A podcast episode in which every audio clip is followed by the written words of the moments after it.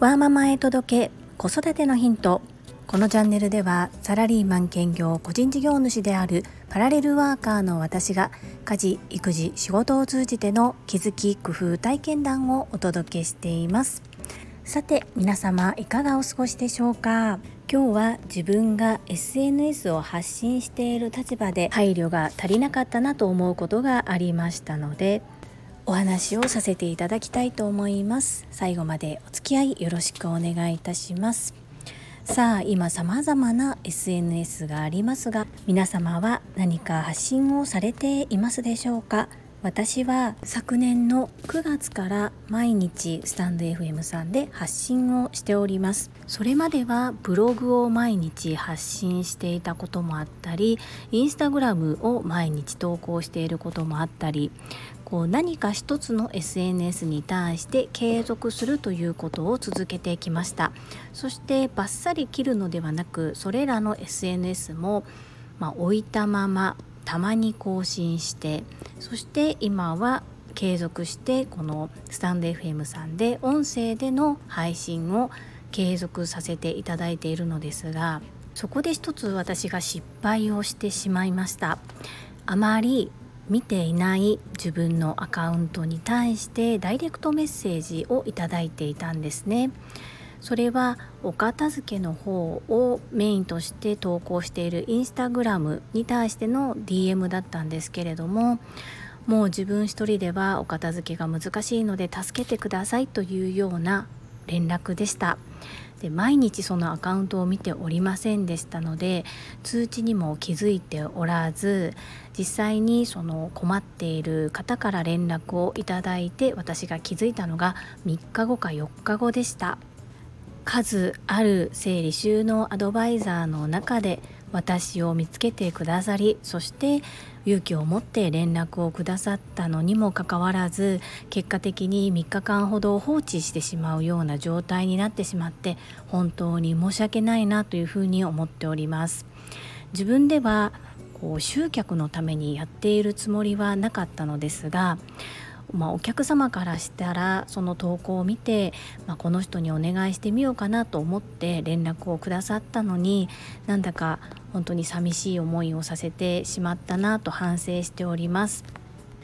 そこでこの SNS をいろいろ使っている場合に何か一つお客様からお問い合わせをしやすい窓口っていうのをまあ、自分では設けているつもりだったのですが今回の失敗を通じてそれがお客様には分かりづらかったんだろうなというふうに思って反省しております。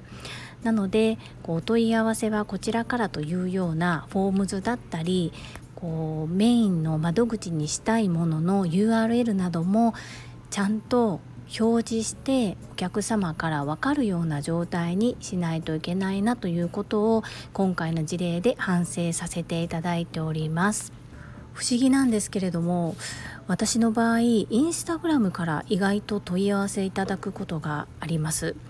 そんなにお片付けの方もお料理教室の方もフォロワーさんが多いわけではないのですが、まあ、直接インスタグラムを見て連絡をいただけてそして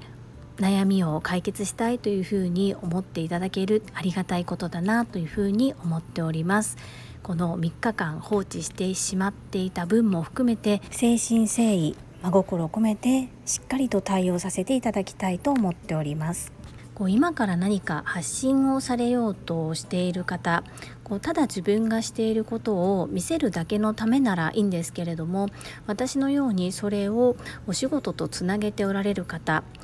きっとね私みたいなドジな方はいらっしゃらないとは思うんですが、まあ、失敗したことを何か糧にできたらいいなと思っていましてもし同じような立場の方がいらっしゃいましたら必ず窓口が一本化できるような何かを提示しておくことをお勧めしたいと思います。私も早速どのようにするのか考えて改善していきたいというふうに思います申し訳ないことをしてしまったなぁと反省しているのですがこう頭で分かっていてもそれを行動に移せていないという典型的な事例だなと思って早く改善しなければというふうに思っています。考えてわかることとできることは違う。そして考えていることを行動そしてできることとつなげるという作業を少しずつこれからもやっていきたいというふうに思っております。皆様の参考になれば幸いです。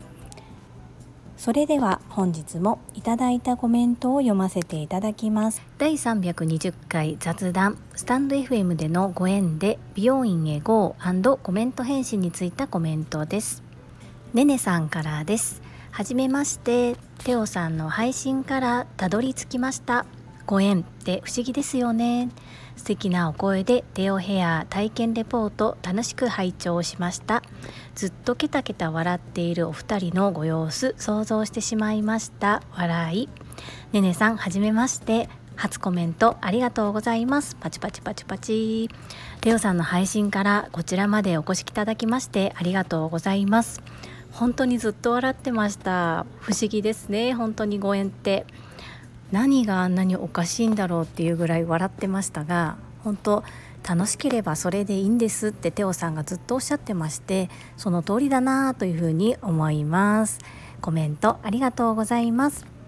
続きまして第321回整理整頓。給与明細の保管期限はコメント返信についたコメントです。マインド TU さんからです。樹里さんこんばんは。今日も配信ありがとうございます。給料明細の保管期限現在は電子化されて PDF で管理していますがほとんど見返すことはありません。目安として2年間を保存すること参考になりました。これ以外にも書類の整理に活かしていきます。マインド TU さんいつもコメントありがとうございます。さすがですよね。すでに電子化されているということですね。私の勤めている会社はいろいろなところがまだまだ昭和チックなところがありまして、まあ、今からねどんどん変わっていってくれることを期待したいところなんですけれどもこのコロナの影響であまり変われなかったということはうんちょっとね近い将来変わっていくということをあまり期待できないのかなというふうに思っております。ですが自分が持っている書類は会社の規則には関係ありませんのでの書類の整理について